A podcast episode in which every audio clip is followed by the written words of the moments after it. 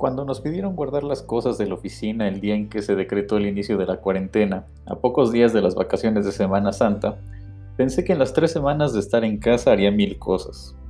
Compré algunos libros, un rompecabezas y algunos juegos de mesa que a Julieta y a mí nos gustan. Luego, cuando la cuarentena se extendió un mes más, pensé que podría escribir un par de artículos para publicación, concretar algunos proyectos y avanzar en algunas investigaciones. Y bueno, ya estamos en octubre y como imaginarán, el rompecabezas sigue en su caja y no he avanzado mucho en los proyectos que había imaginado. Hasta cierto grado me consuela saber que no soy el único, sino que varios compartimos esta misma experiencia. Algunos se propusieron hacer ejercicio, otros descansar, algunos más aprender idiomas y mil cosas más que estar en casa nos permitirían. Lo que sí sucedió es que algunas cosas en casa empezaron a estar en desorden, por supuesto, no el acomodo de las cosas, pero sí asuntos de horarios e intereses. Varios días empezamos a dormir cada vez más tarde, hasta que una vez eran las 4 de la mañana y no teníamos nada de sueño. También los horarios de las comidas y de trabajo comenzaron a cambiar drásticamente, y como es obvio, esos desórdenes traen varias consecuencias, pues modifican el temperamento y las ganas de hacer las cosas que sí importan. Para quienes lo hemos experimentado, ya sea pocas veces o con frecuencia, el desorden es desesperante. No parece que haya tanto problema cuando es una cosa o son un par las que quedan fuera de lugar.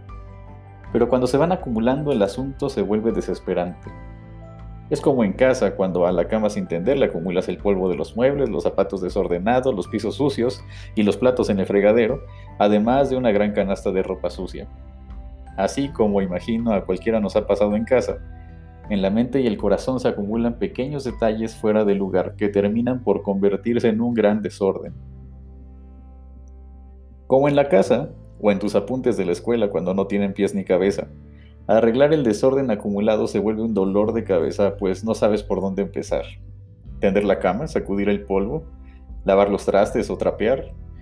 Por supuesto, este ejemplo es muy sencillo, pero cuando el desorden llega a los pensamientos y al corazón, el asunto es más complejo, pues suele crecer como un monstruo al que no se le encuentra principio ni fin. El desorden que no se atiende comienza a tener una voz que lo envuelve todo, llena de frases, palabras, pasados, miedos y ansiedades. Y sería fácil controlar el desorden si se encontrara el origen de todo, pero cuando las cosas vuelan por cada rincón de la mente y el corazón, traerlas a su lugar se vuelve un reto infinito. De adolescente, mis maestros de la escuela dominical me enseñaron que tenemos un Dios de orden. Normalmente esa frase surgía cuando alguien empezaba con el relajo o cuando queríamos hacer cosas que no tenían nada que ver con orar o estudiar la Biblia. Esa sombra de la adolescencia también me ha acompañado bastante tiempo haciéndome creer que mi propio desorden le es ajeno a un Dios que parece tener todas las cosas en el estante adecuado. Pensarlo me estresa un poco, pues la mayor parte de las veces hay por lo menos un rincón en la vida que no está tan ordenado como quisiera. Este tiempo ha sido un desorden total y cuando parece que las cosas empiezan a tener cierta forma, el contexto cambia y todo vuelve a quedar como cuando abres la caja de un rompecabezas. No sé qué tan ordenado sea Dios, pero entiendo que cuando la vida parece un rompecabezas de 5.000 piezas, Dios se sienta conmigo para juntar todas las fichas, armar las orillas y empezar a reconstruirlo todo. Lo hace con mucha paciencia, lleno de amor. También ríe cuando trato de hacer encajar una pieza con otra que no corresponde. Ah, eso pasa con tanta frecuencia. Como si por mucho intentarlo una pieza entrara en otra solo porque ya me desesperé de encontrar la adecuada. Cuando el corazón y la mente se fragmentan en una cantidad desesperante de piezas, Dios llega y juntos empezamos a encontrarle forma al desorden. No es la primera vez que lo hace. Dios es experto en rompecabezas, pues al principio, cuando todo estaba desordenado, también juntó las piezas para hacer surgir la vida.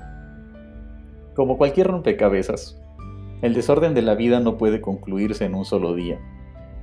Hay que guardar en un lugar seguro las pequeñas partes que empiezan a cobrar sentido, descansar y volver a iniciar en otro momento.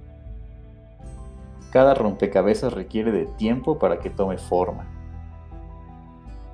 Lo importante es que Dios estará contigo, sentado mientras unen las piezas que andan dispersas en el corazón, y que juntos podrán ir colocando pieza tras pieza hasta que las ideas, los sentimientos, los proyectos y los sueños tengan sentido. Dios no se desespera cuando las piezas no coinciden, solo te dice que no vale la pena aferrarse en hacer coincidir una pieza con otra. Dios tiene todo el tiempo del mundo para colocar cada pieza en su lugar y crear algo nuevo del desorden que se ha acumulado a través de los días.